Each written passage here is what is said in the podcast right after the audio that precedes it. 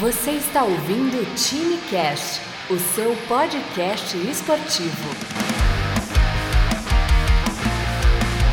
Aqui é Vitor Príncipe e esse é o Time Cast. Seja bem-vindo ao Time Cast. Eu sou Inácio Seixas e será um prazer ter a sua companhia. Houston Discovery, go ahead. Hoje no Time Cast vamos falar de nutrição. Juliana Magalhães, nutricionista e mãe de três lindos meninos, como está descrito na rede social dela. Professor Inácio, hoje a gente aprende sobre nutrição, acho que hoje é o dia, né? Se não aprender hoje, acabou. Né? A gente desiste e vida que segue, né? A gente assume aquela barba grande, aquela barriguinha, só comprar uma Harley Davidson que tudo se resolve, né? O que, que você acha, professor Inácio? Vitor, se hoje a gente não aprender sobre nutrição, todo mundo pode virar o Thor lá do filme dos Vingadores. Barrigudo, barbudo. Mas acho que não, acho que a gente vai ficar igual o Thor lá do início. mas ele, o Thor só faltou a Harley Davidson, porque ele pode passear na praia. Ah, mas ele pode voar, cara, então não precisa da Harley Davidson. é verdade. ele voa. Isso é verdade.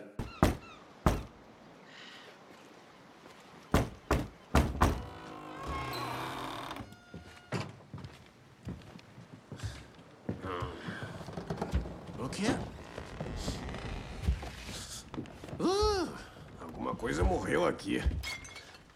Oi! Thor! Uh, veio aqui pela TV a cabo? Cinemex caiu há duas semanas e a parte de esporte está toda meio confusa, sei lá. Thor?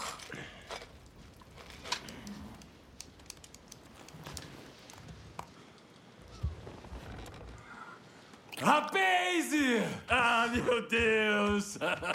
meu Deus! Que bom ver vocês! Ah. Vem cá, seu safadinho! Ah, não, não, eu tô bem, eu tô bem, tô bem. Não, não, não precisa disso, ah, não. Hulk, conhece os meus amigos, Mick e Korg, né? É, pessoal. Oi, gente. Há quanto tempo, né? A cerveja tá no balde? Podem logar no Wi-Fi à vontade. Não tem senha, é claro. Thor, ele voltou. O moleque da TV tá me chamando de imbecil de novo. Noob Master. É, Noob Master 69. Me chamou de imbecil. Ah, eu tô cansado disso. Noob Master, oi, é o Thor aqui, Deus do Trovão, conhece? Escuta, amigo, se você não sair do jogo imediatamente, eu vou voar até a sua casa e descer até o porão onde você tá escondido, arrancar seus braços e enfiar na sua entrada USB. Ah, é isso aí, vai chorando pro papai, bebezinho. Valeu, Thor. Me avisa se ele te incomodar de novo, tá bem? Obrigadão, hein? Eu aviso. Vocês querem uma bebida? O que vocês querem beber? Tem cerveja, tequila, tem de tudo. Amigo, você tá legal? Tô, é claro. Por quê? Eu não pareço tá legal? Parece um sorvete derretido. Juliana, seja muito bem-vinda ao time Cash. Primeiramente, muito obrigada pelo convite, Vitor, Inácio. Estou muito feliz de estar participando né, desse podcast. É... Meu nome é Juliana, como você falou, sou nutricionista. É, eu tenho formação em nutrição esportiva, né, certificação em nutrição esportiva, tenho formação também, sou especialista em nutrição ortomolecular e fitoterapia. E o mais importante de tudo, eu acho, né, sou mãe. Sou mãe de atleta, né, eu tenho dois filhos que são atletas e um, um bebezinho. Falei que esse não é possível, esse vai fazer uma outra coisa, não vai ser atleta. Mas eu acho, uma marav eu acho maravilhoso, né, é, essa vida de mãe de atleta, e como nutricionista também consigo trabalhar com muitas mães de atleta e tá ali, né, frente, conseguindo entender um pouquinho, se colocando um pouquinho no lugar delas, porque também estou lá. É, então é isso, muito obrigada aí pelo convite. Espero ajudar vocês, espero que vocês entendam de nutrição, espero participar dessa contribuição. Perfeito. Mas você prefere o Thor do início do filme ou o Thor do final do filme? Não, vocês vão, vai ser o Thor no início, com certeza. É. Eu não tenho dúvida disso. Vocês vão sair sabendo tudo. a próxima refeição vai ser diferente, eu tenho certeza disso. Que bom, porque a gente acho que está precisando, professor Lácio. Ah, tô precisando, cara. Vou mentir, não. Tô precisando. Eu tô com meu bloco pronto aqui para anotar tudo. É, perfeito. Acho que cada ouvinte também, se pegar um bloquinho, vai sair com alguns insights aqui da nossa conversa. Eu queria iniciar, Juliana, esse bate-papo perguntando para você de fato, de modo bem genérico, qual é o papel da nutrição na vida do ser humano? É, muito boa essa pergunta. Se a gente for falar de nutrição, sabe, a gente tem que pensar na, na nutrição, numa programação metabólica, né? Vamos falar assim, né, essa palavra. A nutrição ela começa desde o momento que o feto, é, que é a concepção do feto. É ali que começa. A formação do bebê, a formação do feto, a alimentação da mãe, ali já começa o papel da nutrição, né? Quando a gente, já existe né, a nutrigenética, a nutrigenômica. Então, ali tudo tem essa formação. Então, é super importante, né, desde o momento que, antes de pensar em, eu, eu falei, antes de engravidar, né, tanto pai como mãe já tem que mudar hábitos alimentares pensando naquele bebê, naquela criança que vai ser gerada. Então, isso já faz a diferença, tá? E a partir dali, né, a gente fala que a gente tem um momento muito importante, que é o momento dos mil dias de uma criança, né? Que é onde são marcadas assim os pontos de alimentação que são muito importantes e são determinantes para aquela criança e para aquele adulto, para aquele adolescente que vai ser que vai chegar ali na, na vida adulta, enfim. É, falando da nutrição, né, quando a gente fala de comida, falando bem de uma forma macro também, é, às vezes é muito mais simples do que a gente pensa quando a gente fala em comida, tá? Eu vejo aqui na minha prática que muitos, muitos pacientes ou mães, adultos, vêm com uma ideia de alimentação que é uma alimentação muito industrializada, uma, e não é isso, gente. O básico, né? Eu, eu, às vezes eu brinco, falo isso um pouco às vezes em rede social, até para ajudar, porque a minha proposta é essa, né? Conseguir atingir um público e ajudar na medida do possível passando esse tipo de informação. E é a comida simples, é a comida lá da nossa avó, quando não tinha esse processo de industrial, sabe? É o descascar muito mais do que o desembalar né? Então, isso faz a diferença. Quando você pensa que você consegue parar num posto de gasolina e se alimentar, a gente tem uma coisa muito errada ali. Se você notar, é muito difícil você chegar num posto de gasolina dentro daquela lojinha e ter alimentos bons, ter alimentos que são considerados comida, tá? É, você consegue muito mais isso em uma feira livre. Então, é, a alimentação de uma forma macro é isso, eu, eu comer comida de verdade. Né? Óbvio que gente, eu estou falando de uma forma coletiva. Quando a gente chega para o individual, a gente personaliza aquilo. Mas de forma coletiva é comer comida, né? Comer aquilo que, que é o básico, aquilo que vem da natureza, né? O mais simples possível é o melhor para o indivíduo. Isso não tenha dúvida. Então a gente pode entender que o que é simples e o que é diverso, né? Então, o mais colorido possível também é uma, uma prática interessante. então, exatamente. O simples, próximo à natureza. E quando a gente fala em variedade, né? É, eu, não, eu não posso deixar de falar, né? Eu sou nutricionista e eu trabalho diretamente ali com estômago, intestino, não tem como pular isso.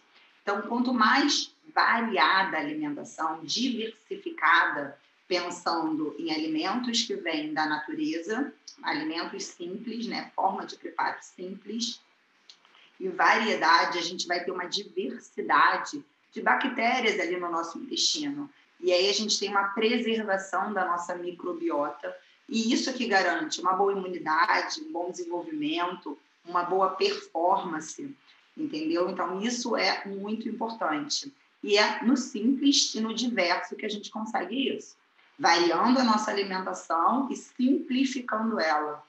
Isso faz a diferença. Tá vendo, professor, professor Inácio? Anotou no caderninho? Já está anotado aqui. Simples, diverso. E aí a gente pode botar entre aspas nesse diverso colorido, porque ajuda muito a usar colorido. a questão das cores, né? Para a gente é, diversificar é, isso bastante. Facilita. Isso facilita, Vitor. Quando você pega um prato que você não sabe direito, eu, tenho, eu vejo paciente e falo assim, ah, Juliana, mas será que eu posso colocar? O que, que você acha melhor? Eu colocar tomate ou eu colocar beterraba? Isso é uma pergunta que eu paro para falar, não, calma, deixa eu te explicar. Um dia, se você quiser, você usa o tomate, no outro dia você usa beterraba. Cada um tem benefícios. E são benefícios diferenciados e são importantes. Não tem um que é melhor do que o outro. a gente está falando de comida. Quando a gente fala de comida, a gente fala de diversidade. É maravilhoso, né, falar de comida. E você pensa na comida de uma forma diversa, né? O, o colorido. Aí você olha para o prato, ele está colorido, ele tem ali pelo menos cinco cores. Então a gente está caminhando muito bem. Opa, outra informação: cinco cores, professor Inácio. Anota Opa. aí. Anotado, cara. Anota aí. Cinco cores, cinco cores e nada de benzeno das comidas que tem lá no, no posto de gasolina. Exatamente. É? E aí, olha que legal isso que você falou, me veio uma coisa na cabeça que eu também não posso deixar de falar. A gente pega alguns alimentos, né, que quando você pega um rótulo, a gente pega rótulos com benzoato de sódio, que são produtos químicos, não são produtos simples, né? Uhum. Pelo que eu falei. Aí me perguntam, pode isso, pode aquilo, não pode. Eu recebo muita pergunta do pode, né? Do proibido, do permitido. Eu vou falar um pouquinho também sobre isso, sobre essa questão de alimentos proibidos e permitidos, que não existe, mas eu vou falar. E aí, É. deixa, eu, deixa eu puxar um assunto nesse aí, Juliano. Você, como mãe, é, eu tenho um sobrinho pequeno, três anos, né? E aí sempre tem a casa do avô e da avó é a perdição, né? É, é o problema maior. Mas sempre tem assim, não, ele está tomando suco. Quando você vai ler o rótulo de um suco desse industrializado, e você lê, por exemplo, um rótulo de um refrigerante, eu fico abismado quanto o suco às vezes é pior do que um refrigerante. No Vou way! usar uma expressão aqui, não sei nem se está correta, né? A, a gestação alimentar começa antes de você é, estar grávida, né?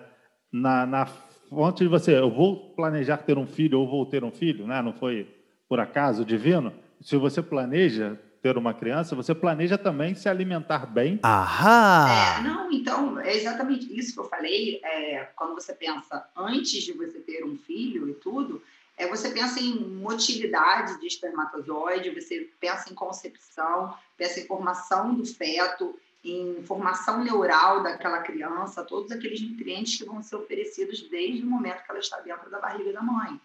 A partir do momento que ela nasce, o leite materno, que ele é fundamental naqueles seis primeiros meses, e vai ser concebido para a criança de uma forma bem nutritiva. E isso faz diferença, sim, na formação da criança, né? Às vezes eu pego criança no consultório que elas são obesas, e aí a gente estuda ali o histórico um pouco da mãe, como que foi a, aquela criança, aquela mãe na infância, como que foi a alimentação da mãe no período da gestação. E a gente tem relatos mesmo, muitas vezes, a maioria das vezes, são pais que não se alimentam de forma boa e querem que o filho coma de forma legal. E aí fica muito difícil, né? Porque além de ter aquela questão do, da genética que a gente está falando, do genótipo, a gente tem também o fenótipo, né? Aquele ambiente que a criança está, que ela é inserida. É muito difícil dentro de uma casa que os pais não comem de forma saudável, as crianças consumirem de forma saudável. Isso fica muito mais difícil, né? O trabalho, a gente conseguir isso. Tá? Isso é um ponto que eu queria colocar. E agora, falando sobre proibido e permitido, né? sobre os alimentos permitidos e proibidos, é que eu falo que isso não existe, de fato. Eu sou mãe, né? foi o que você falou. Ah, aí vão me perguntar, Juliana, seu filho não come isso, seu filho não come doce, seu filho... Não, eu não gosto de trabalhar com proibições, nem para os meus pacientes, muito menos dentro da minha casa. O que eu coloco sempre para os meus filhos é o quanto aquilo vai fazer mal e vai gerar um, malefício para a vida dele como criança e como atleta na formação. E muitas vezes eu explico, eu pego um rótulo, se tiver um refrigerante na minha casa, eu pego e falo assim, gente, deixa eu mostrar isso aqui para vocês. Tá vendo esse composto aqui, o benzoato de sódio, por exemplo? Vocês sabiam que quando ele se mistura com a vitamina C, eles formam um benzeno. Isso é altamente tóxico para a gente. Isso, isso não faz, tem um grande malefício. E sabe onde tem a vitamina C? E as pessoas usam o refrigerante com limão. E acaba acontecendo isso, essa composição, essa formação química. E aí eles param, e aí eu convenço de que eu estou certa. É, mãe, então isso eu posso ter. Aí eles falam algumas doenças. Eu falo, não, gente, eu não estou falando que vocês vão ter isso. Só estou falando que a gente não tem que ter isso como hábito de vida. Não é toda sexta, todo sábado. Não, a gente, vocês, não são proibidos. Mas eles entendem o recado, entendeu? Que aquilo ali não vai, não vai fazer bem. É, o meu filho, o mais velho, ele tá jogando, voltou a treinar, tá jogando bola, tá empenhado aí talvez vai entrar no clube, enfim. E aí ele falou assim para mim, mexe na minha alimentação. Ele já estava numa fase meio desanimando, sabe? Meio que, ah, tô... mexe na minha alimentação. Aí eu espero eles virem até mim, porque eu dou informação, eu coloco a informação, mas eu não imponho, porque eu acho que essa coisa de proibir, proibir, proibir, parece gera desejo. Então eu tomo muito cuidado uhum. com isso, né? Então eu só explico que aquele alimento não vai fazer bem e vai ter uma formação que não vai ser interessante. Quanto ao suco e refrigerante, sim. É, tem algum, a gente até tem hoje no mercado alguns sucos que são melhores, que eles mudaram. Sim pra, até para poder, né? Porque as pessoas estão mais criteriosas, as pessoas estão buscando conhecimento. A gente tem hoje um, mídias sociais que colocam várias coisas sobre alimento, isso está se modificando. Mas a gente tem sucos que são muito industrializados, que você pega um suco que o primeiro ingrediente, que é o que tem mais dentro daquele alimento, às vezes é água, né? E o segundo é açúcar. Então, ele tem muito açúcar adicionado ali dentro, se você pensar que é um segundo ingrediente, entendeu? Então, assim, é, às vezes você pega. É o que eu falo do mais simples, né? O mais simples, né? Às vezes dá trabalho, né? Que é fazer o suco.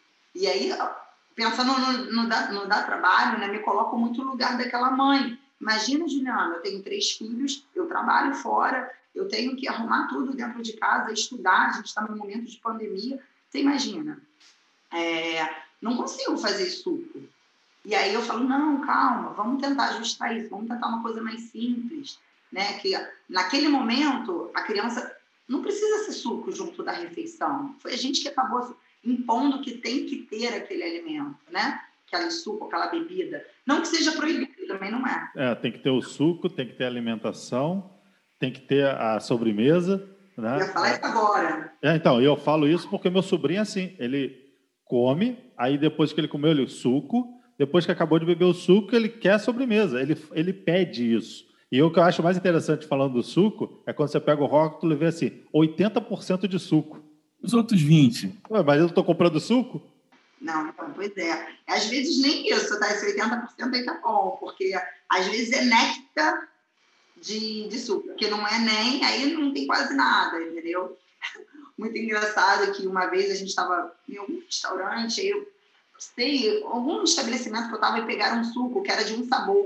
E aí eu falei assim, ah, vou ler. Foi meu filho mais velho. Aí tinha maçã, não sei.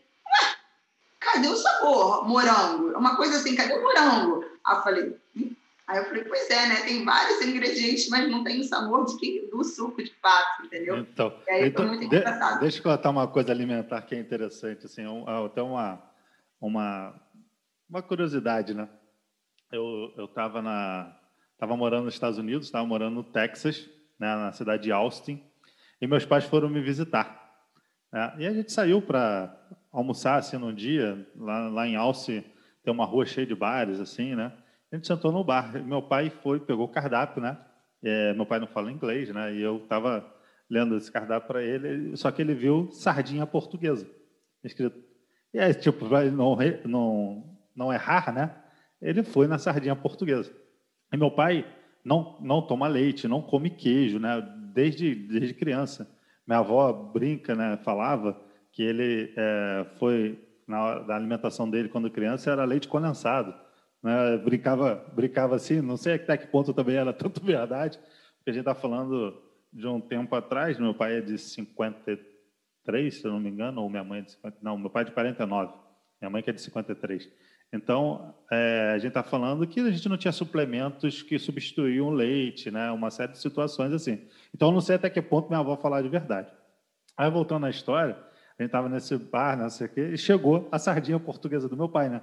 A gente todo comendo prato ali com macarrão, queijo, né? Aqueles pratos gigantes americanos. Chega uma sardinha em lata, uma lata de sardinha, né? Para o meu pai, escrito sardinha portuguesa ele comeu uma sardinha enlatada, produto original de Portugal, mas uma sardinha portuguesa. Gente está nos Estados Unidos, não é um país produtor de sardinha, muito mais a sardinha portuguesa, né? para ser do jeito que é comida em Portugal, com, com escama, com víscera, com tudo, que é um espetáculo. Né? mas é de um jeito diferente. Então, é, essa é uma curiosidade alimentar muito interessante, né? Porque às vezes você está numa outra cultura, num outro ambiente, e você está naquele ambiente, você tem que entender quais são os hábitos alimentares daquela cultura. Porque quando você, porque você vai pedir nos Estados Unidos uma sardinha portuguesa, o risco de vir uma sardinha em lata é bem grande. E foi o que aconteceu. Essa questão do, do hábito alimentar, né? Você está em outro local, né? Eu, eu faço alguns atendimentos online e é, muitas vezes eu faço, inclusive no, para os Estados Unidos, e eu tenho que entender o local, né? É, já, já estive lá algumas vezes e tudo. É, a comida até é muito, tem uma variedade muito boa, né? Um acesso muito bom, tanto financeiramente como variedade. E eu tenho que entender a logística daquilo, né? Para fazer montar um plano alimentar, tá? E é mais ou menos isso que você falou, né? A gente chega num local, a gente nem precisa estar em outro país, né? Você vai num restaurante, você pega um cardápio. Hoje, com essa coisa da pandemia, aquilo que eu falei, né? Do, da mãe que trabalha, tem que estudar com a criança, ao mesmo tempo tem que fazer as coisas da casa, tem uma porção de tarefas ali. Hoje está muito. Eu vejo que elas estão muito sobrecarregadas e utilizam aplicativos para pedirem comida. E essa questão de utilizar o aplicativo não tem problema de utilizar, desde que a gente saiba fazer escolhas, entendeu? Desde que a gente consiga pedir o melhor alimento dentro daquele cenário, né? O que, o que é simples, né? E aí muitas vezes eu recebo alguma coisa do tipo, ah, mas hambúrguer, batata frita, pizza, às vezes o, não tem jantar. Agora a maioria, né? Estou recebendo muito. Jantar não existe mais para muitos. E aí eu tento reconstruir isso de uma maneira bem leve, né? No, no sentido de que, ah, vamos fazer um lanche um pouco mais nutritivo, é, essa questão do hambúrguer não pedir batata, vamos tentar, sabe? Você tentar melhorar um pouquinho aquele cenário. Então, hoje, com a questão da pandemia, a gente tem a questão do aplicativo e das comidas chegando. E aí são comidas com pouquíssimos nutrientes. Aí aumenta mais essa demanda de muita caloria vazia, que é o que a gente fala, entendeu? É. E o aplicativo ainda tem um outro ponto, né? Que o acesso fica mais fácil até para a própria criança.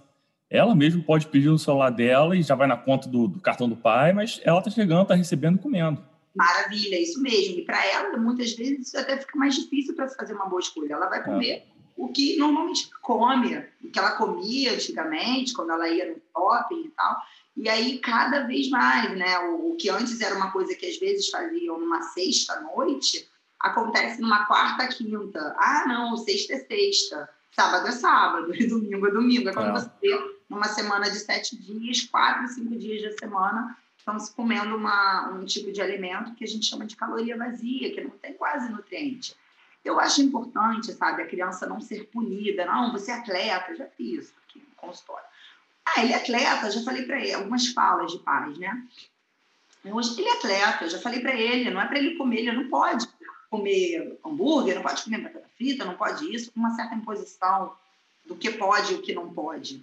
E eu não, eu não acho que isso é, é legal para criança, tá? Porque é uma criança que. Nem falo nesse cenário de pandemia, estou falando num outro cenário de criança convivendo com outras, que seria até um cenário bem melhor, né? E ela está em um, num ambiente que os, as outras crianças também consomem. Então, eu acho que vai pelo caminho de informar, de a gente negociar, de a gente tentar diminuir melhorar a qualidade daquela alimentação, entendeu? Na maioria dos casos, as crianças, a gente tem que melhorar muito mais a qualidade do que quantidade, principalmente falando de atleta, né? É, é muito mais aquela qualidade. Se você pensar, se a gente for falar, direcionar aquilo para atleta, o atleta ele tem um gasto calórico muito grande, né? Ele normalmente esses meninos pertencem a algum clube. É, hoje numa pandemia alguns clubes já até voltaram. É, e aí eles têm o treino, mas eles fazem personal, eles fazem treino, eles participam de outro campeonato. Isso é o de fato que acontece, tá? Então a gente tem um gasto calórico muito grande e a gente tem que suprir aquilo e a gente tem que fornecer uma quantidade boa de caloria e de nutrientes quando eu falo de nutriente, não é só os macros, né? Carboidrato, proteína e lipídio. A gente tem que pensar ali que ele tem que ter cálcio, magnésio, tem que ter o ferro, entendeu? Então, assim, são muitos nutrientes que tem que estar ali naquele alimento A própria vitamina D, que a gente não pode esquecer, a, pensando numa formação óssea daquele atleta, entendeu?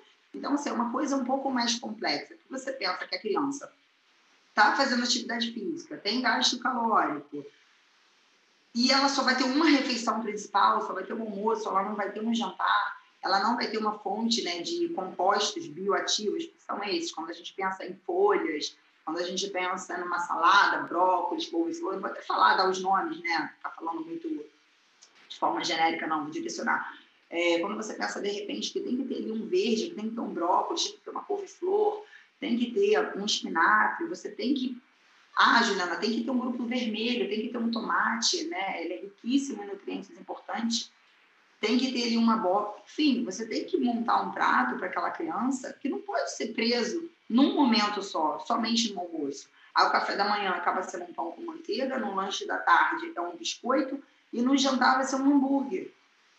E aí fica muito pouco, sabe? E aí a gente vê uma, quando você pega para fazer um exame de sangue, eu pego aqui atletas, atletas, crianças que estão jogando, que tem uma magrinhos, né? Que você fala assim, não, é. Você vai ver tem uma insulina de 20, que é, é um ele está com uma resistência insulina. E é atleta, e você tem que melhorar aquela alimentação entender o que está acontecendo com aquela criança, entendeu? Então é uma coisa mais complexa quando a gente está falando de comida, né? Eu, não, eu vejo que muitas vezes alguns pacientes, não os que não chegam aqui, né? Falando agora como mãe, né? Quando eu estou ali lá num, num, num, centro de treinamento, quando eu estou em algum campeonato, as coisas que eu escuto, as coisas que eu percebo, né? Que eu observo, que não são tão, não é dado tanta importância para essa questão da alimentação, principalmente se aquela criança atleta estiver muito bem, estiver numa posição boa, num, num jogo estiver evoluindo muito bem, eu não vejo aquela importância na alimentação. Agora, se a criança não vai para um jogo, se a criança está tá entrando poucas vezes, está acontecendo, hum, não está indo bem, me procuram. Isso é muito comum. É assim, quando me procuram, eu assim, hum, já tem uma questão. Eu vou buscando aquilo com os pais e vejo que a alimentação já está ruim há muito tempo. E que aquilo. Não, não, e a gente não tem nem relação com a criança, porque criança, ela é assim, às vezes ela está muito bem, às vezes ela não está por ela ser criança, né? Quando a gente pensa um pouquinho na base. E a alimentação começa a ser percebida quando a criança não está numa evolução boa. Que às vezes pode ter a relação, já deveria ter sido visto lá atrás, né? Foi o que eu falei, desde o processo ali na concepção, quando é criança, quando é bebê, enfim. Na verdade, acho que a gente, a gente trata a alimentação como uma amiga íntima, porque a gente se alimenta todo dia, porém a gente se acostuma tanto com ela, né, que ela está ali, né? Ela está ali do nosso lado aquela alimentação é e a gente acaba indo para o prático, né? Exato. Então assim, ah, tem um biscoito, ah, daqui, tô com fome mesmo. Ele vai, ele vai suprir sua fome, né? Ele não vai te, te nutrir, né? ele vai tirar aquela sensação que você está ali com o estômago vazio, roncando, desesperado, né? Então assim, você tem uma intimidade com ela, com a alimentação, porque você convive com ela todo dia. Talvez, talvez muitas pessoas gostam muito mais até de comer do que outras, mas às vezes é o hábito de comer, né? Sentar e comer. É, alimentação acho que tem algumas esferas para mim, né? Por exemplo, eu vou dar um exemplo aqui: tomar café, né? o, o ato do cafezinho. Eu acho o ato do cafezinho para mim muito social, muito mais do que sentar e vou tomar um café com um bolo, com não para mim, o café remete sempre a um ato social, porque eu aprendi a tomar café dessa maneira. Então, o hábito que você falou vindo da criança, ele, ele vai perpetuar a vida toda. Exatamente. E romper, e eu vejo isso por mim, romper o hábito de comer outros alimentos não é tão difícil, o que eu aprendi que não era tão difícil assim, porém, é um desafio todo dia. Né? Por quê? Tem coisas que eu ainda não como. Vou dar um exemplo que você usou, Juliano. Brócolis. Brócolis eu não comia brócolis. Né? Hoje em dia tem que ter um brócolis ali no prato porque ele é gostoso. Olha que, que, que mágico que quando você descobre que o negócio é gostoso. Agora, a beterraba. Minha mãe me deu tanta beterraba como criança que eu não consigo nem olhar para a beterraba. Assim, eu tenho que romper essa barreira. Então, são hábitos que foram impostos é, quando eu era criança, né, que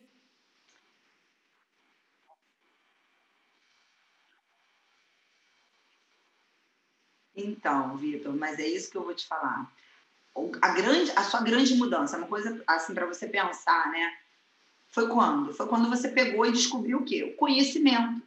Você buscou o conhecimento e viu quanto esse tipo de comida, de alimento, era importante para a sua saúde.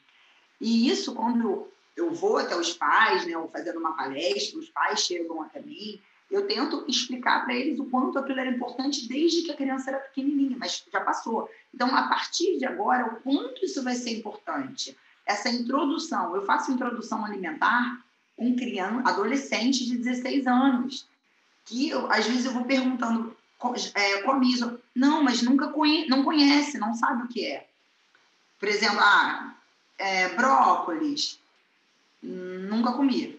Essa, essa é a resposta que muitas vezes eu tenho aqui dentro do consultório, entendeu? Só que fica muito preso comigo, né? E quando você falou comigo do podcast, eu falei assim, gente, quantas famílias a gente vai conseguir atingir? Foi a primeira coisa que eu pensei, que a gente vai conseguir atingir, que a mãe vai ouvir, vai falar assim, caramba, eu tenho que mudar um hábito aqui. E, de repente, não vai precisar chegar aqui dentro do meu consultório. Ela vai ouvir essa, essa informação e já vai estar mudando um hábito. Vai passar a colocar um pouco, vai olhar para o prato e falar assim: Poxa, filho, arroz, feijão, bife, farofa. Vamos tentar provar esse alimento? Vamos tentar provar um verdinho? Não precisa impor que a criança é atleta, que tem que comer, que tem. Isso, a, o atleta já tem tanta imposição, já tem tanta cobrança, né? Quando criança, né? Eu vejo é sub-8, sub-7, eles já são bem cobrados. Então, assim, não é isso. É tentar colocar para aquela criança: olha, vamos provar um pouquinho, isso vai ser importante para você. Vamos, só um pouquinho. Se você não gostar, você pode cuspir, mas você prova. Porque o nosso paladar, ele vai se modificando. Você, foi isso que você acabou de falar. Ele vai se modificando com o decorrer do tempo, mas tem que ser exposto a um tipo de alimento. Se não for, ele não vai mudar. Se você come, todo dia você acorda e come um pedaço de bolo, um pedaço de bolo, você termina de almoçar, você consome sobremesa, você, você pede, você come já a refeição pensando na sobremesa você tem ali receptores para aquele tipo de carboidrato de rápida absorção. E do nada mudar isso vai ficar muito mais difícil do, você, do que você começar um processo de introdução alimentar. Se você colocar um tipo de alimento ali, assim, não, agora eu vou tentar mudar. E não tem jeito, a gente muda com conhecimento. Quando você tem noção que aquele conhecimento, que aquele alimento vai fazer toda a diferença na minha vida, na minha saúde, na minha qualidade de vida. Eu recebo também adultos que falam para mim, Juliana, a frase é assim, ó, eu já estou com tantos anos, eu tenho que cuidar da minha saúde. Você entendeu? E aquilo que você falou, que de repente poderia ser visto lá na infância, mas talvez não é, eu falo que falta de conhecimento não é, é, é, é ignorância do saber mesmo, de saber o quanto aquilo é importante, porque passa despercebido, a vida é muito rápida, tudo muito corrido, né? Abrir um pacotinho, come, meu filho, vamos embora, tem que comer alguma coisa porque está com fome, né? E sobre o social, o que você falou sobre o cafezinho, é, está corretíssimo. Eu vou dar um exemplo aqui, né? Falando da minha casa, da minha vida. É, teve um final de semana é, que foram não, não, não, faço muitos encontros, mas foram uns amigos na minha casa, né? E ele falou assim, esse meu amigo, Juliana, eu sei fazer pizza. Eu tenho um forno a lenha, que é forno de, de, churrasqueira, né? Muito bom. Vamos, vamos fazer uma pizza, vamos fazer uma pizza aí dentro. Muito bom, muito bom. Aí o, o problema assim, é achar queijo vegano.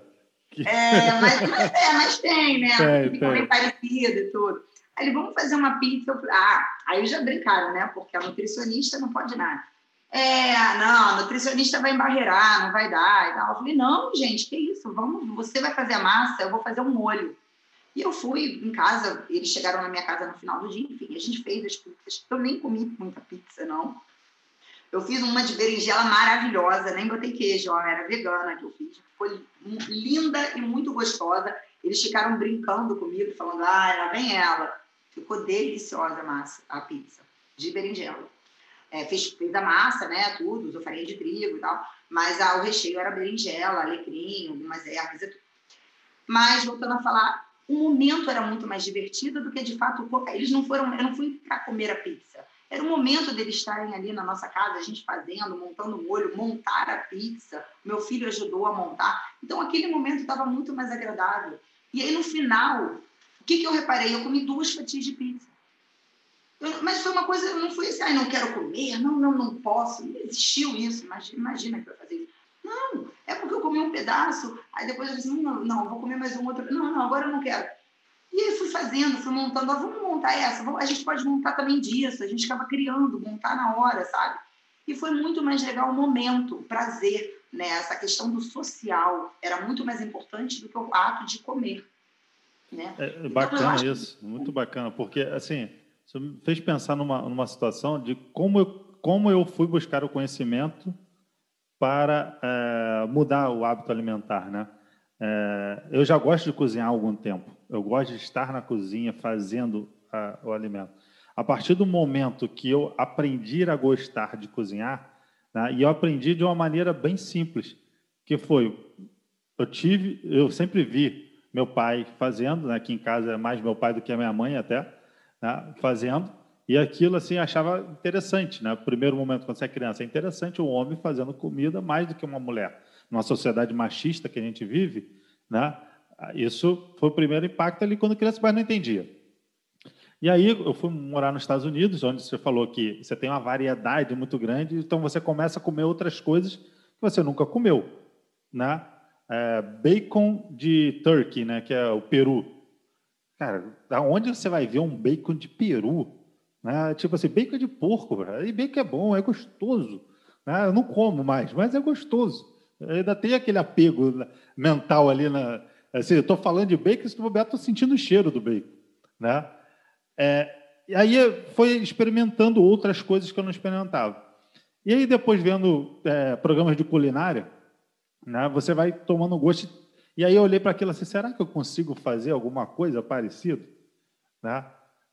E aí, só que eu sou meio professor pardal na cozinha, então assim, é, uma receita nunca sai daquele jeito. Eu sempre mudo alguma coisa porque eu acho que a experiência própria minha é, de hábito alimentar que eu tinha e eu vou mudando. Só que eu gosto muito de tempero e gosto muito de pimenta. Então, assim, tudo meu, é, eu, eu jogo tudo de tempero, tudo de pimenta possível e vou testando, porque eu não quero usar o sal, eu não quero usar açúcar. Sal e açúcar eu aboli nos Estados Unidos, eu aprendi a abolir lá. Né? É, assim, eu não consumo alimentos. Na verdade, não é que eu não consumo alimentos. Eu, Vitor, não coloco sal e açúcar nas coisas. Né? Porque às vezes eu como alguma coisa que é industrializada ah, e tal, e já vem embutido nesse processo. Então, a partir desse gostar de cozinhar e, e reparar em situações, né, você engorda, você emagrece, você é, fica irritado, você não consegue dormir. Começa um monte de situação que você fala assim: bom, será que se eu mudar minha alimentação, vai mudar certos aspectos? E acho que a nutrição passa por um, por um momento, apesar desse boom, dessa alta, passa um momento, profissionais, que a gente passou na educação física. O momento de aceitação da profissão como uma profissão importante. Não é somente o ato de alimentar, não é somente ir na nutricionista. Ah, eu vou pagar tanto na nutricionista. Não é somente isso. Você está pagando por um conhecimento de uma pessoa para te ajudar. Daqui a pouco você vai não vai precisar mais dessa profissional. Como eu falei, a nutricionista, é, você é tão a, a, amigo ali da comida e você se pode tornar tão amigo dela que daqui a pouco a tua nutricionista não é mais a nutricionista. Exato, Vitor maravilhoso que você falou. Isso me lembra, né? Uma vez eu falei isso para uma paciente minha, que eu falo que eu, eu trabalho, meu objetivo aqui é dar alta para meus pacientes. Ou seja, eu falo assim, não precisa. Vamos embora, vai embora que você consegue. Se você precisa. Aí tem uma que eu falo assim: ah, vem aqui só me visitar. A gente conversa, a gente toma um café. Porque não precisa, ela já entendeu o processo, ela já entendeu a questão do comportamento, a relação com a comida, entendeu? É, e muitas vezes, quando a gente direciona isso para o atleta, para a criança que é atleta, é muito mais os pais entenderem aquela importância, porque eu, isso é verdade, isso é, é do ser humano, sabe? Eu brinco que o paciente, quando chega aqui no consultório, e ele sai, a mãe, o pai, eles saem animadíssimos. Parece que já, já estão consumindo, eles saem muito empolgados, que vão mudar a primeira refeição, eu recebo foto mas aquilo dura uma semana, duas no máximo. Porque tem o desânimo, tem a rotina. E o hábito não tem jeito, ele é de forma contínua, só vai funcionar, só vai ter mudança. E é uma coisa tão, tão contínua, tão permanente, tem que ter consistência, né? Não pode ser de duas semanas, tem que ser de um mês, dois meses, três meses, aquilo ser construído e aquilo ser modificado. Né? E por isso que eles acabam voltando para a gente tentar mudar, para tentar entender o que está funcionando. Né? É mais ou menos esse o caminho, sabe? Quando a gente direciona isso para um atleta. Os pais têm que estar muito envolvidos nisso. Por exemplo, né, falando um pouquinho dos pais, né, o que eu, que eu vejo muito, tanto como mãe, como lá assistindo meu filho, sem ser nutricionista, como aqui no consultório. Suplementação, para mim, é, essa é a palavra, né? Os pais, lá, eu escuto isso, né? Porque, ah, meu filho hoje tomou isso, tomou carboidrato X, está suplementando, termina de treinar, o menino toma lá uma, uma shakeira cheia de suplemento. Aqui no consultório, eu preciso dar um gás para ele. Eu preciso que ele tome alguma coisa para dar um gás. E aí a gente começa a falar sobre alimentação. Não, não, tudo bem, a gente vai chegar lá, eu preciso saber o que ele come. A criança não come quase nada. Sabe o que, que acontece com aquela criança que não come quase nada de nutriente? E eu suplemento não vai absorver nada. Não vai absorver. Eu preciso de um intestino saudável. Eu preciso de uma microbiota saudável para a gente ter uma captura daquela suplementação. E foi o que você falou, foi o que a gente estava conversando. Suplemento é um complemento da alimentação. A gente tem que ter a base. Os pais têm que entender que a gente tem que comer comida de verdade. É, comida de verdade, aquela que vem Aí muitas vezes eu brinco aqui, pensa, comida de verdade, o que, que pode ser? A banana, você tem lá pé da banana, você tem o morango tal. Você já viu algum pé de salsicha, pé de nuggets? Isso não existe. O homem construiu, né? Os embutidos, eles foram construídos. Então, tem muito aditivo alimentar que você não precisa. E aí eu volto a falar e falo isso aqui em consulta. Não estou proibindo, eu só estou falando o que, que é mais importante a gente focar nos alimentos. O que, que aquilo vai ter de, de importante pro, pensando no atleta, né?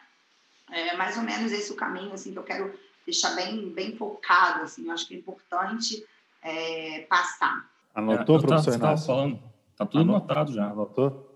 Tá tudo anotado. A Juliana estava falando essa questão da, da, alimentação, né? A questão da alimentação mais saudável, do que é real, né? E do que é construído. É, eu venho de uma cidade pequena e a minha rotina até a minha adolescência era almoço e jantar de domingo a domingo. Né? Então, domingo à noite é, não é costume da minha, da minha história, é, enquanto adolescente, criança, ter lanche. Era uma coisa não existia. Né? E quando eu comecei a, a, vivenciar mais a cidade grande, foi uma, uma ruptura que eu tive, né? porque eu comecei a perceber que chegava na sexta-feira, ninguém jantava mais, por exemplo. Né? Então eu falo assim: não, pô, final de semana é lanche. Eu falei assim: mas como assim lanche, cara? Você não janta? Não, cara, é lanche. Falei: não, cara, mas para mim é jantar: é arroz, feijão, é carne, é salada, domingo à noite. Para mim isso é o normal. Né? E aí teve um período da minha vida que eu, eu trabalhei com futebol de base, né? e eu tra trabalhava com os garotos é, que queriam fazer teste nos clubes. E aí a gente tinha, a, pela questão cultural de uma cidade um pouco maior do que da, da onde eu venho, e aí a, a rotina deles era justamente essa, né? Eles tinham muito lanche, a alimentação em si não era boa. E aí a gente entendia que eles tinham que ter uma alimentação melhor para poder ter um, uma performance melhor da, durante os testes e durante a performance no futebol.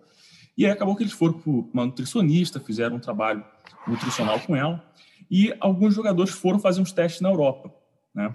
a gente conseguiu botar alguns jogadores fazer teste de clube grande na Europa. É, o melhor jogador que a gente tinha no grupo, ele tinha uma característica um pouco mimada, né? Ele era um cara que era filho único, pô, não comia tal coisa porque não gostava, achava ruim, não sei o quê.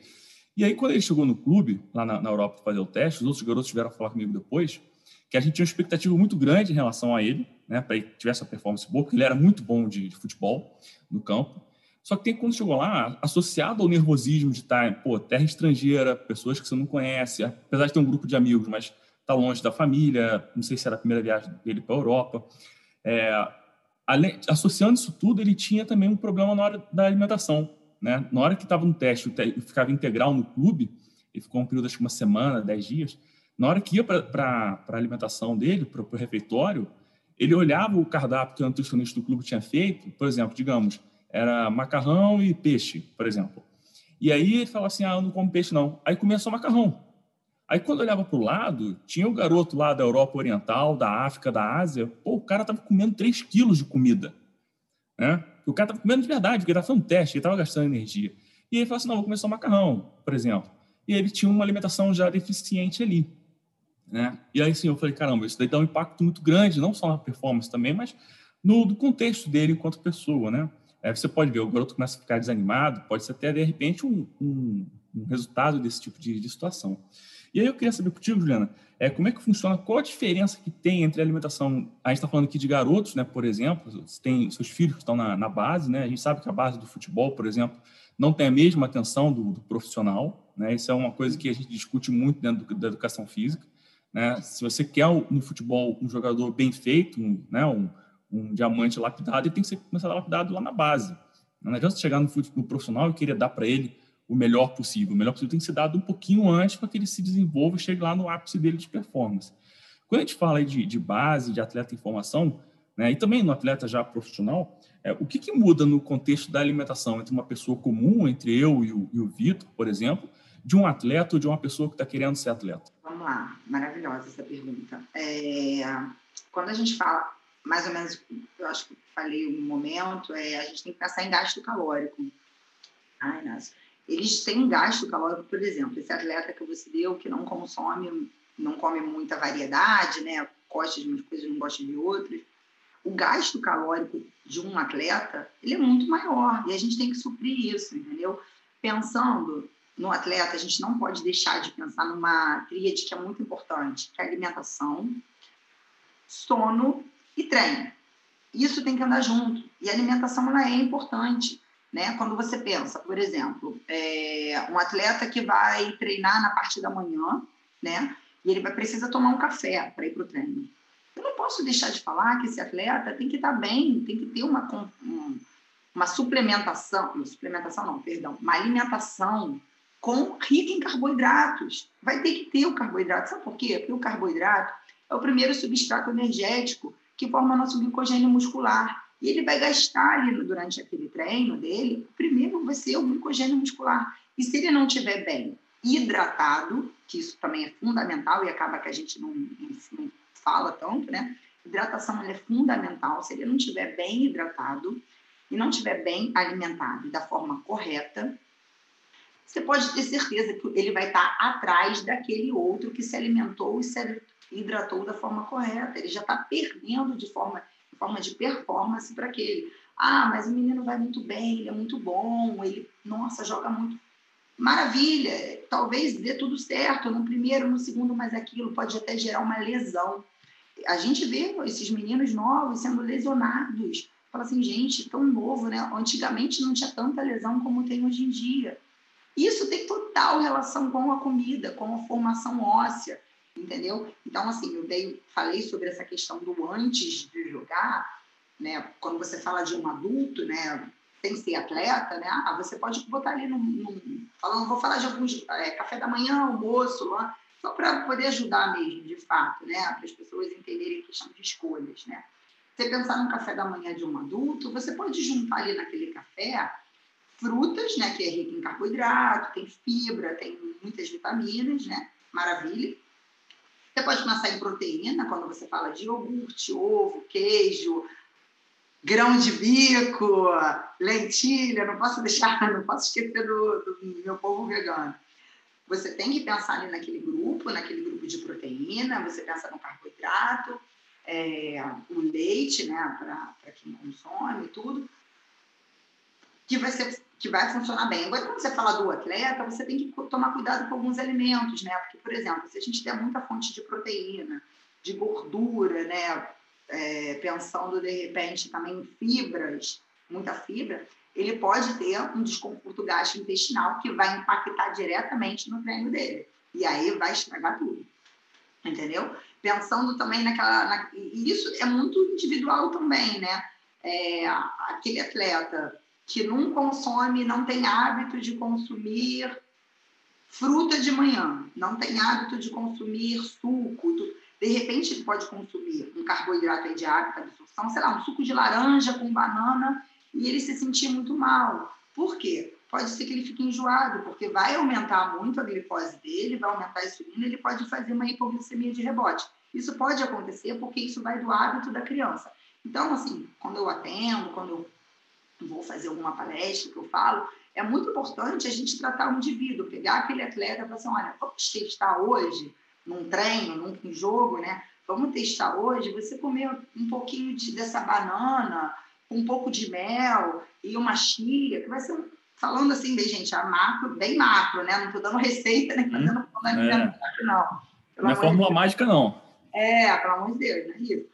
Estou é, falando de comida, tudo que eu falei aqui é comida, né? Uhum. Então, pensando que você vai usar isso, você vai ter ali a, aquele carboidrato disponível. Ah, treinou. Juliana, aí se você for pensar, de repente, num intra-treino, o que, que você acha interessante, né? Durante.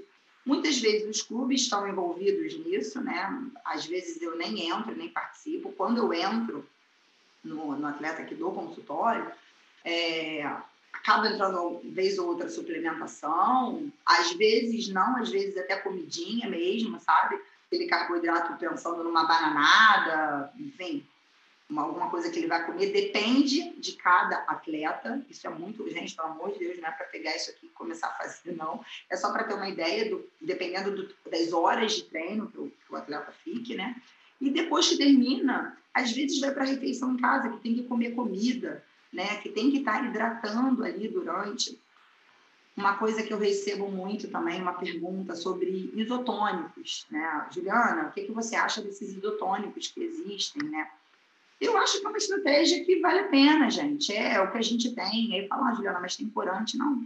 Ok. Mas ele tem uma reposição hidroeletrolítica e tem carboidrato e tem hidratação. Então vai, ser, vai funcionar, vai ser interessante que naquele momento que uma criança está treinando duas horas, faça isso. Não uma criança que vai treinar 30 minutos vai tomar uma garrafa de 500 ml de isotônico. Não tem necessidade, entendeu? A gente pode fazer uma, uma, uma água, uma hidratação.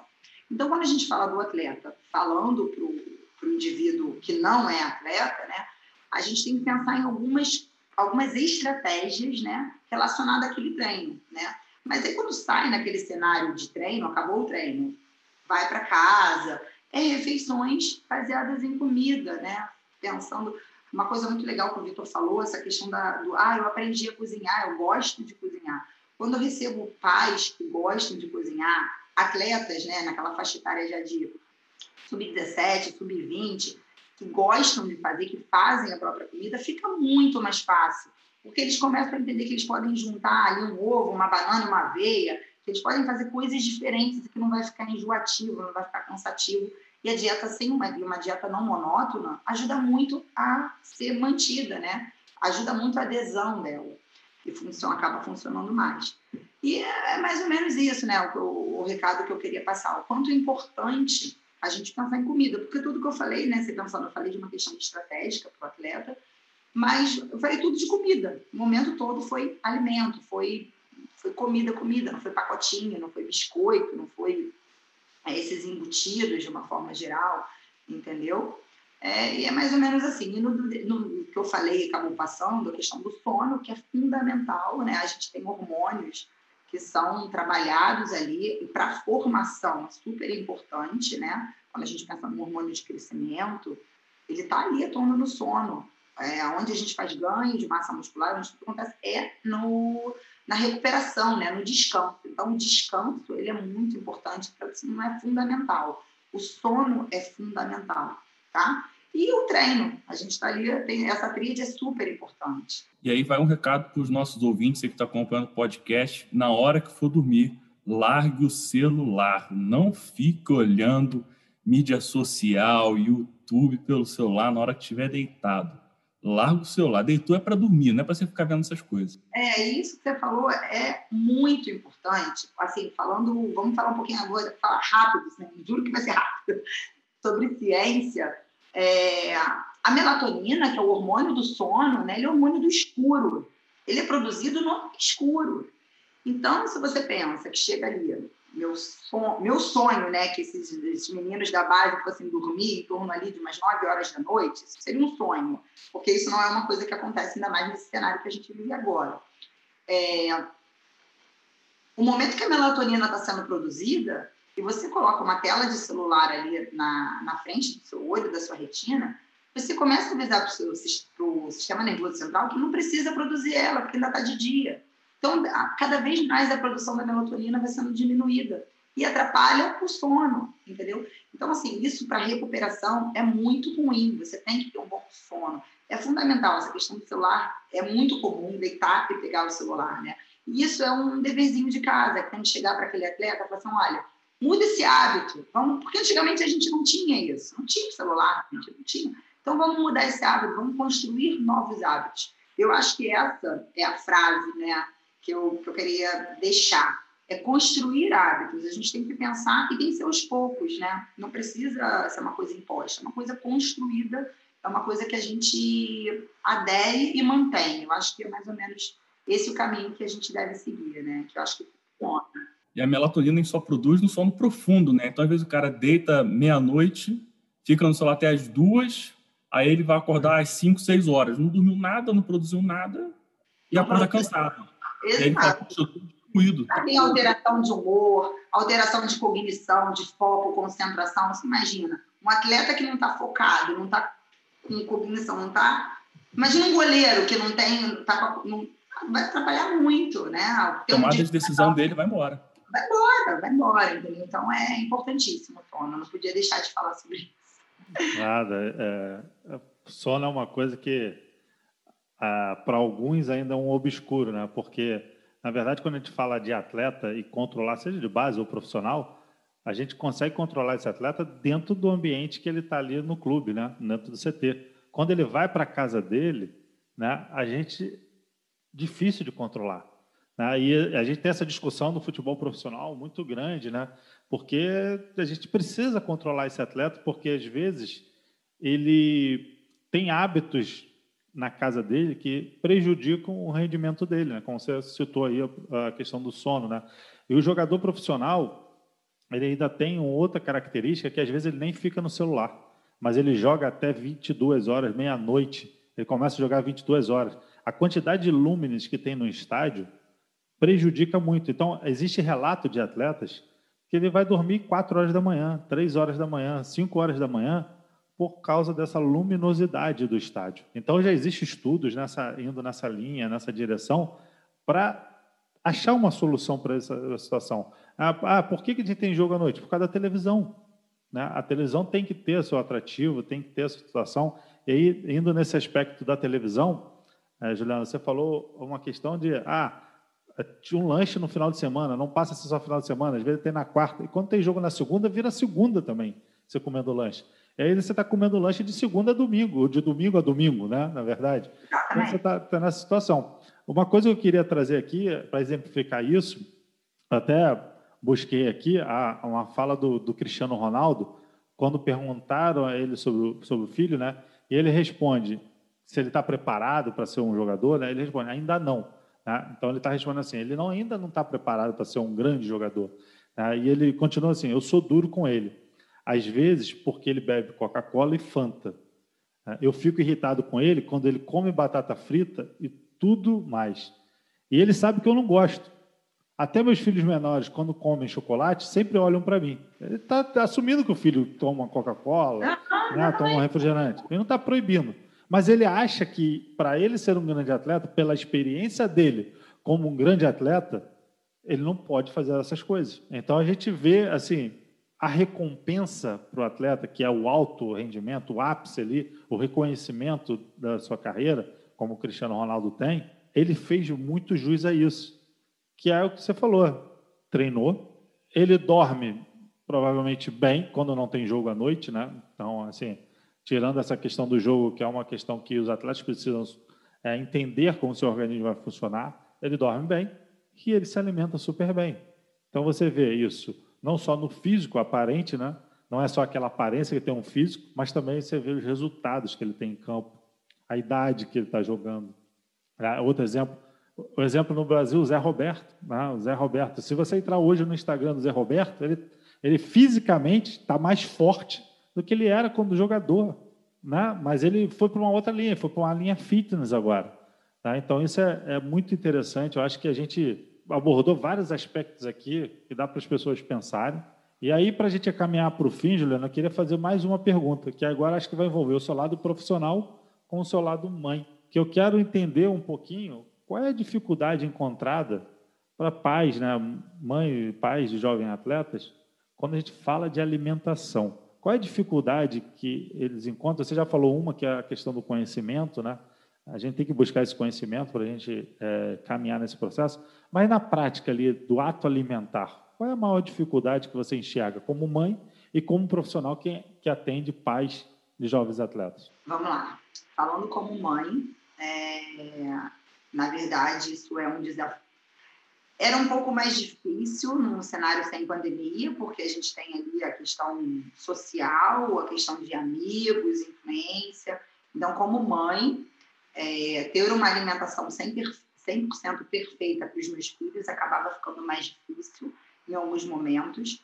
E é um trabalho de formiguinha que eu vejo, né? Porque eu detenho do, do conhecimento de como a alimentação é importante, como a alimentação vai fazer diferença para ele. E o tempo inteiro eu tenho que passar essa informação para eles, o quanto isso é importante. Porque eles têm que entender, é, dependendo da faixa etária da criança, o quanto isso é importante. E o melhor, o que, que eu faço dentro da minha casa, que eu acho que isso pode ser uma grande dica para os pais, né?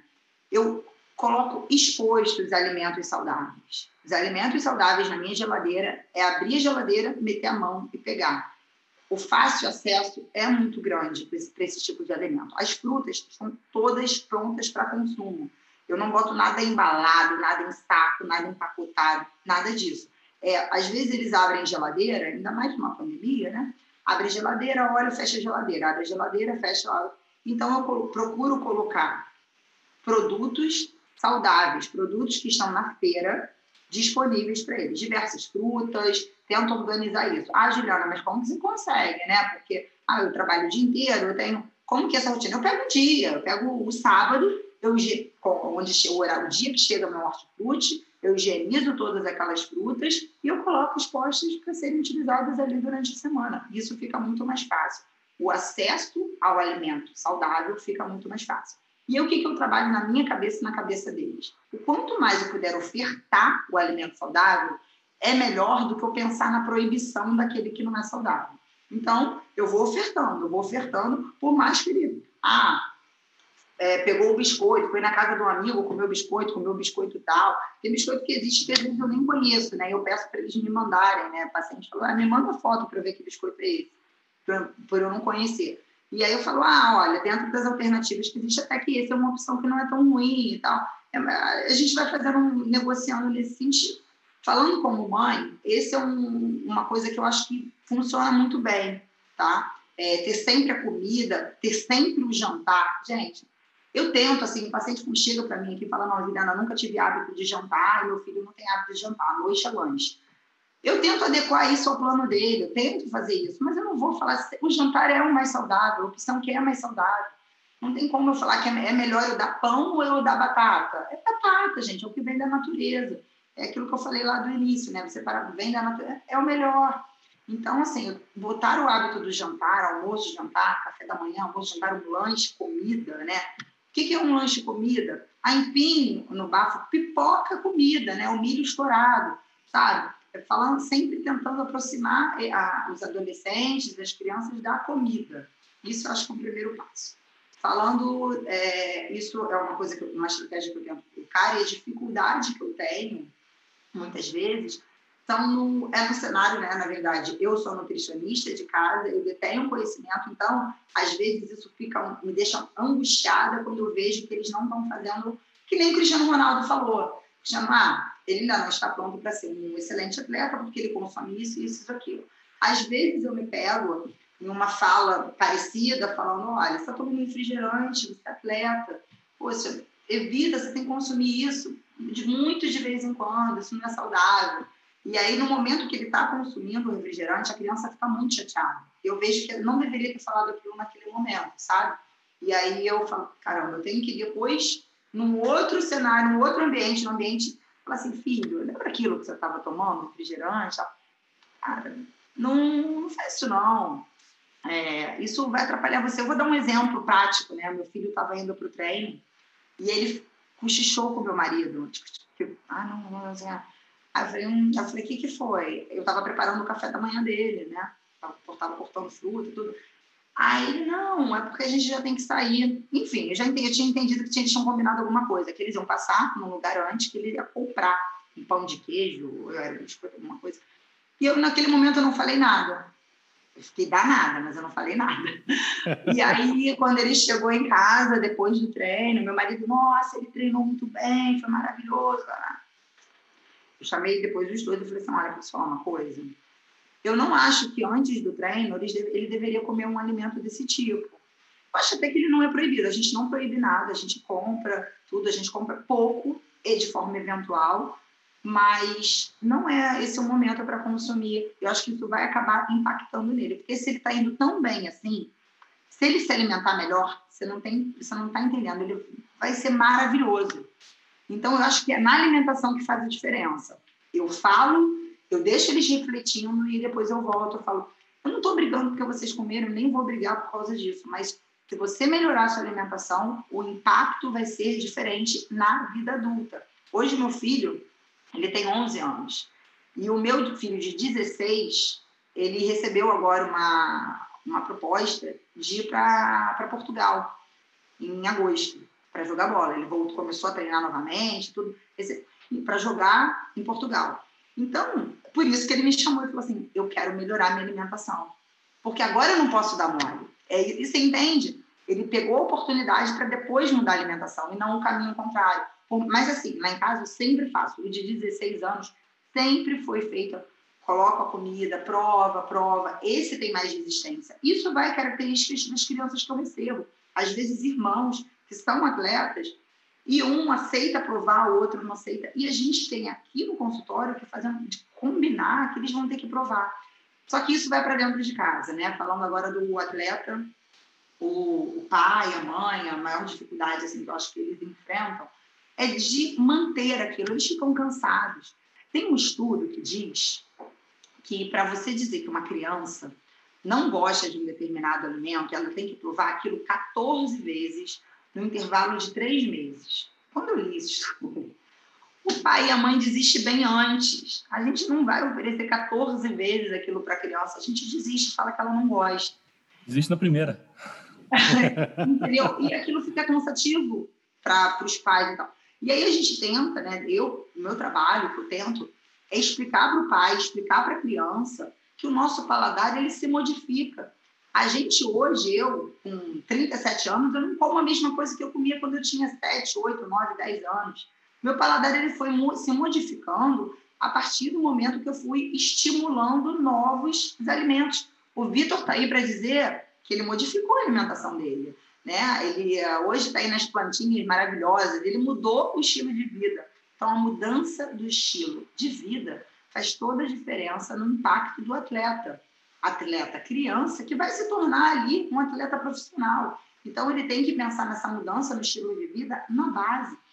A criança não começa na base, hoje tem sub-6. Três anos, a criança está treinando no sub-6. Eu, eu, pai, eu, pai, eu pai brigando com o outro na arquibancada porque o filho não ganhou aquele jogo, né? Exatamente, ela já está sendo cobrada. E aí, com seis anos, ah, ele é criança, não tem problema ele tomar só isso, ele comer seis. Gente, mas ele já está treinando com seis anos, por que, que a gente não vai pensar nessa alimentação que tinha que ter pensado desde lá do momento estava dentro da barriga da mãe, antes de ser feito? Né? Então, eu vejo que às vezes, né, foi que eu dei o exemplo do meu próprio filho. Ele veio nessa preocupação porque ele recebeu um convite Poxa, mas será que se ele não tivesse se alimentando melhor, tivesse com essa consciência, ele não se alimenta mal, né? Ele come comida, mas ele tem que comer mais legumes e verduras, ele tem que variar mais. Será que isso não seria bem melhor para ele? O impacto, quanto mais tempo a gente tem à disposição ao alimento, não vai ser melhor para ele? Com certeza, entendeu? Então, assim, eu acho que essa conscientização dos pais, né, ter aquilo em mente, passar sempre para o atleta, faz a diferença. Eu me canso também, eu sou nutricionista, mas eu sou humana. Às vezes eu penso, ai, gente, tô cansada, meu Deus, eu não vou falar, tudo bem, sabe? E aí depois eu volto. Aí eu, eu, eu falo sobre os pais, eu me coloco, porque eu sou mãe, eu me coloco no lugar deles e falo, você vai ficar cansado algumas vezes, vai falar, vai desistir, vai deixar para lá, vai falar, então corre, não quero saber.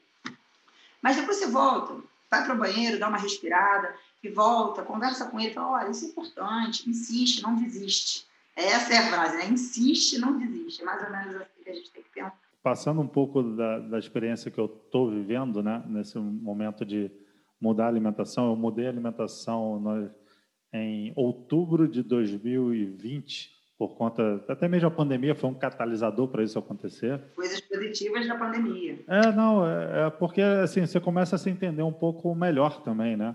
Ah, e, e, eu acho que muita gente sofreu com a questão do sono né, na pandemia, nas ansiedades, a situação.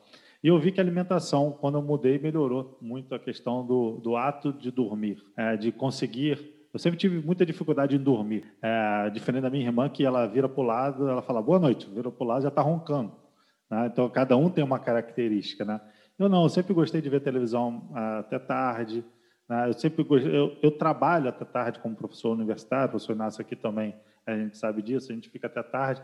Então, a gente, hoje, a gente está trabalhando de frente a uma tela, então isso traz essa luminosidade.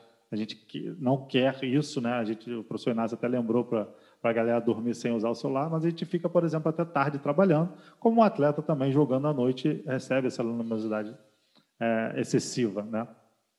E uma coisa assim, eu também sou da pessoa que tem dificuldade em comer à noite, depois a gente conversa, Juliano, né? tenho dificuldade de comer à noite em relação assim, por exemplo, vou comer um feijão à noite. Eu tenho um pouco de dificuldade nessa situação, comer um arroz com feijão à noite. Mas uma estratégia que talvez uh, seja interessante, eu tenha adotado, é o que eu chamo de comer salada à noite.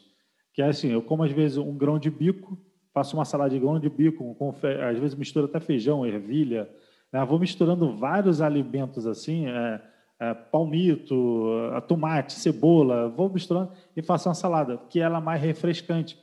Como a gente vive é, no Rio de Janeiro, né? É, esse calor surreal o tempo inteiro, isso me traz uma, uma questão muito bacana, porque assim eu me sinto mais leve ao dormir e eu sei que eu ingeri alimentos que têm um, um, um substrato nutricional muito grande.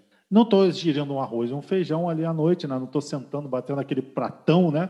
mas eu estou ingerindo alimentos que são saudáveis.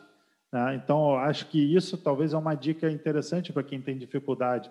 E sem contar o do que dá para fazer. Né? Outro dia eu fiz um bolinho de lentilha, que ficou um espetáculo. Ficou um espetáculo. Então, eu descobri, assim, na verdade, eu peguei a lentilha, cozinhei, temperei essa lentilha, é, dei meio que uma triturada nela né, e fiz uns bolinhos. E aí eu, assim, pô, será que como vai ficar bom isso? Né? E como a gente gosta de testar, né?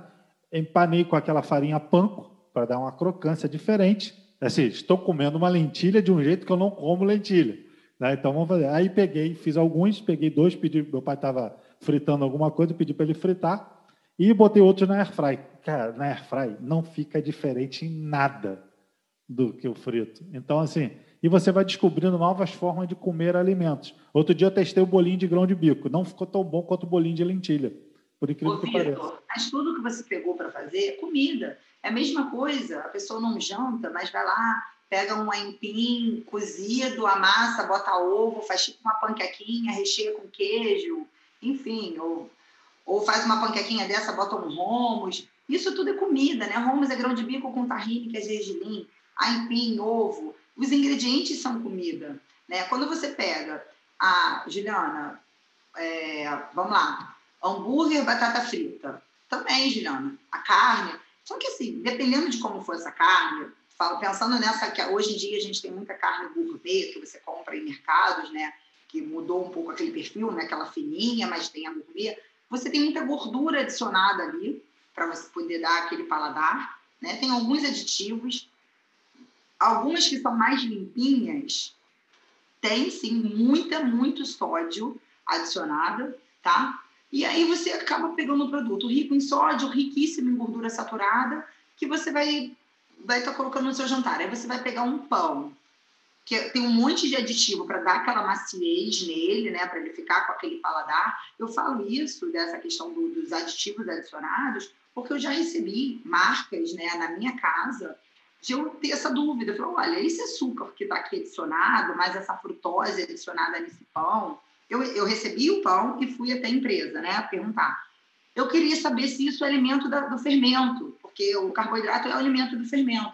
E ela voltou com retorno, falando: não, olha, Juliana, é, é o produto final para dar doçura para o pão e para dar maciez.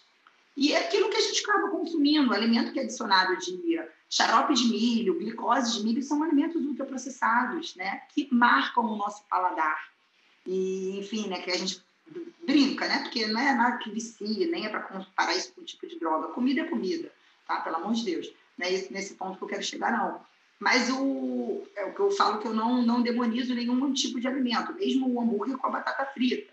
Mas eu não acho que isso deva ser um hábito alimentar, de entrar na rotina de um atleta, nem na rotina de uma pessoa, entendeu? É, quando a gente pensa na batata frita, em óleo, em gordura, em imersão, você tem ali uma temperatura elevadíssima e um aumento de calorias, de gorduras adicionadas naquela batata, que fica muito alta, sem contar é, aquela caramelização toda que ela fica, que, que são produtos que fazem mal para o indivíduo, entendeu? E você não sabe quantas frituras teve aquele óleo, né?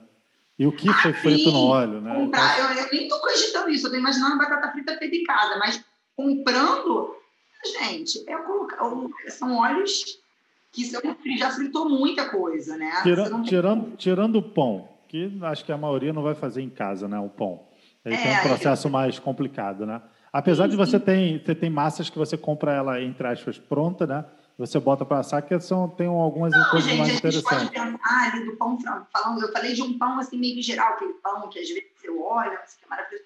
Mas se você pensar num pão francês, ele não é um, nenhum vilão na história, não. A gente pode consumir o pão, pode fazer a carne do hambúrguer em casa, assim como você fez com o hambúrguer. É, esse, esse é o ponto que eu ia falar. Você pode fazer a carne em casa porque você vai comprar.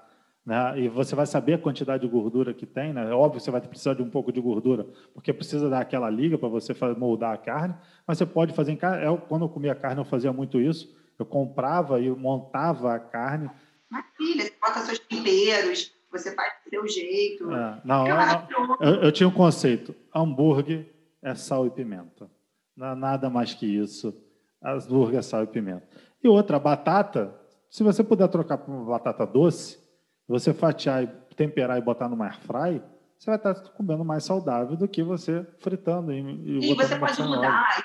Quando a gente fala de criança, eu também acho legal falar sobre isso, você pode mudar a apresentação daquele prato de diversas formas. Pode ser batata doce, mas pode ser batata, batata, você bota ela assadinha no forno, ou você pode cortar ela tipo chips, botar ela, vai ficar tipo uma batatinha portuguesa, vai ficar uma delícia. Você pode ir mudando a preparação e... e chips eu gosto. É, e fica uma delícia. Não, a batata doce, chips, então, é maravilhosa, fica muito ah, gostosa. Eu conheci uma vez uma pessoa que não gostava de batata frita. É a única pessoa que eu conheci na vida que não gostava de batata frita. Você ia sair para comer com a pessoa, ela não comia batata frita. Sabe, os meus filhos não gostam muito não de batata frita, essas é, tipo McDonald's, batatinhas fritas. Eles não, eles não ligam assim muito não, sabia? um lado positivo, eles gostam de um monte de coisa, tá? Mas eles não, eles não ligam muito. Eu não sei se isso foi uma coisa de não ter muito em casa, realmente. Eu não faço fritura em casa, é, é muito raro. Já fiz, é, foi até bom você ter falado isso. Batata frita é uma coisa que eles não ligam. Eu nunca faço fritura em imersão em casa. E aí um dia na semana eu fiz um peixe, tudo, e eu fiz um frango à milanesa, que eu não fazia há anos. E aí o meu filho mais velho olhou e falou assim: "Eu quero aquele ali". Assim, num desespero, eu falei assim: "Nossa, que horror, não faz isso.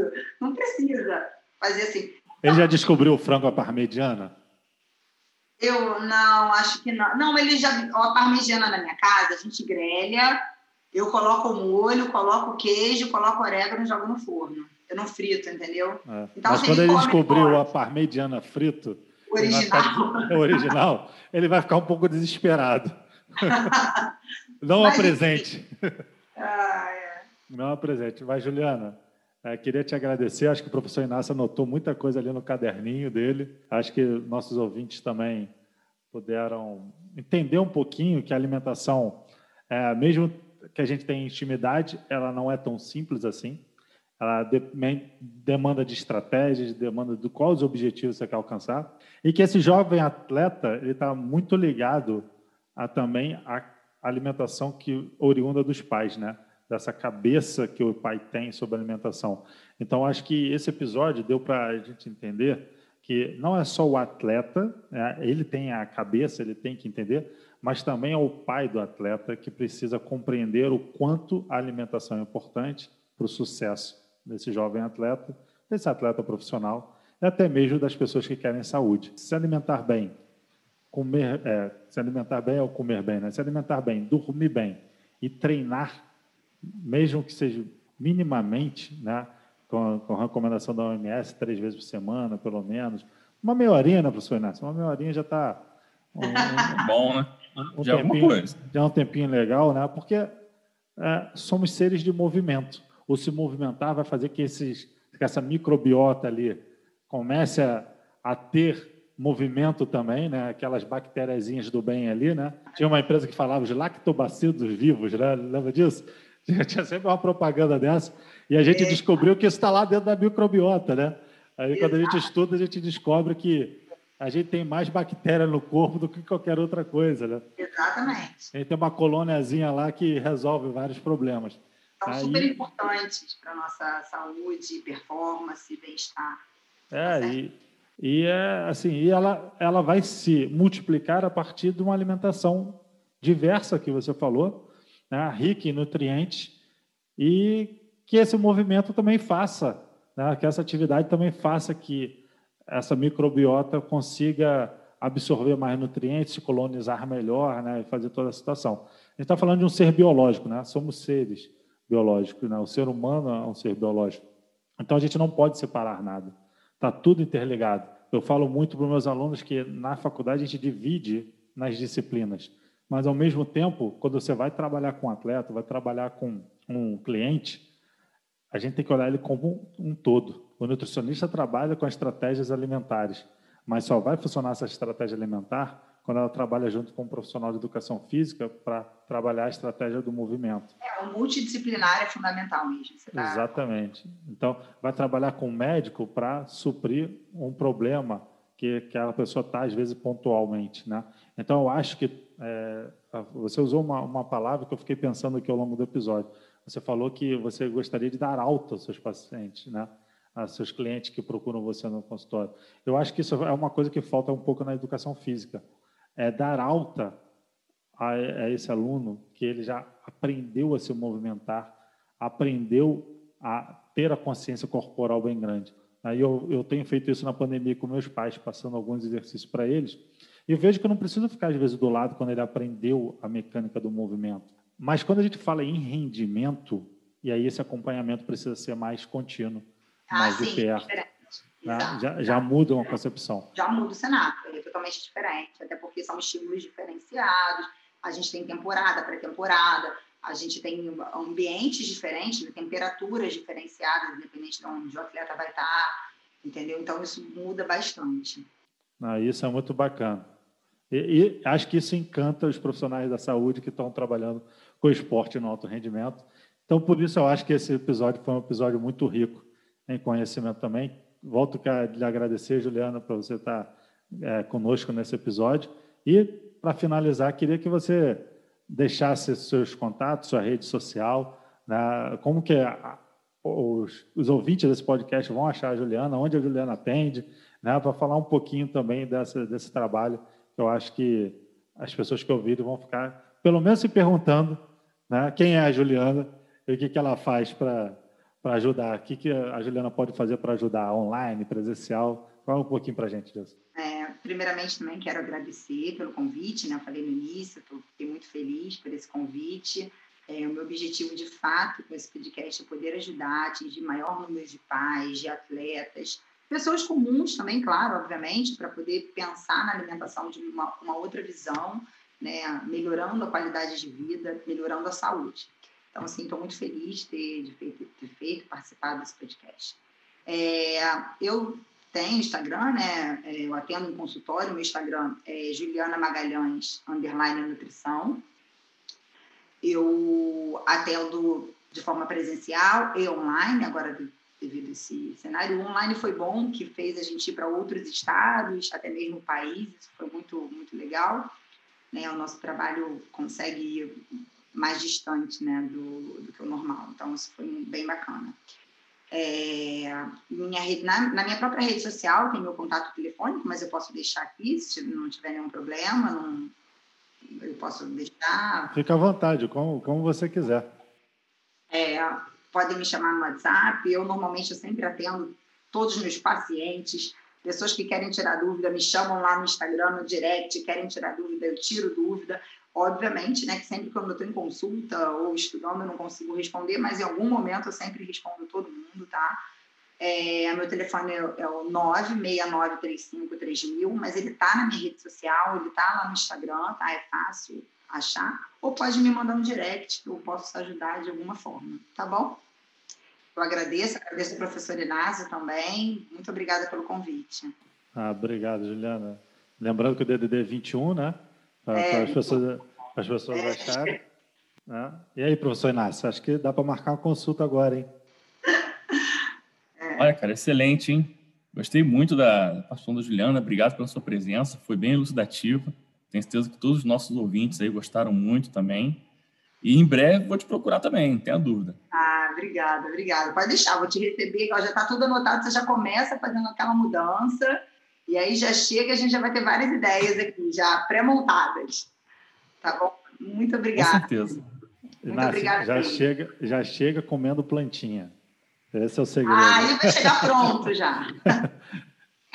ah, cara, eu não sei, ó, eu não sei, cara, eu tenho um canino grande e afiado. Não sei, eu gosto da carne. Não, é isso mesmo. Cada um no seu espaço, a gente respeitando cada um e o negócio dá certo no final das contas. É isso mesmo. Com certeza. Então, para é. quem ouviu esse episódio do Time Cast, eu abordar um pouquinho sobre nutrição com a nutricionista Juliana. E qualquer dúvida, procura a Juliana nas redes sociais, lá no Instagram dela. E esse foi mais um episódio do Time Cast. Um abraço e até novas aventuras e novos episódios.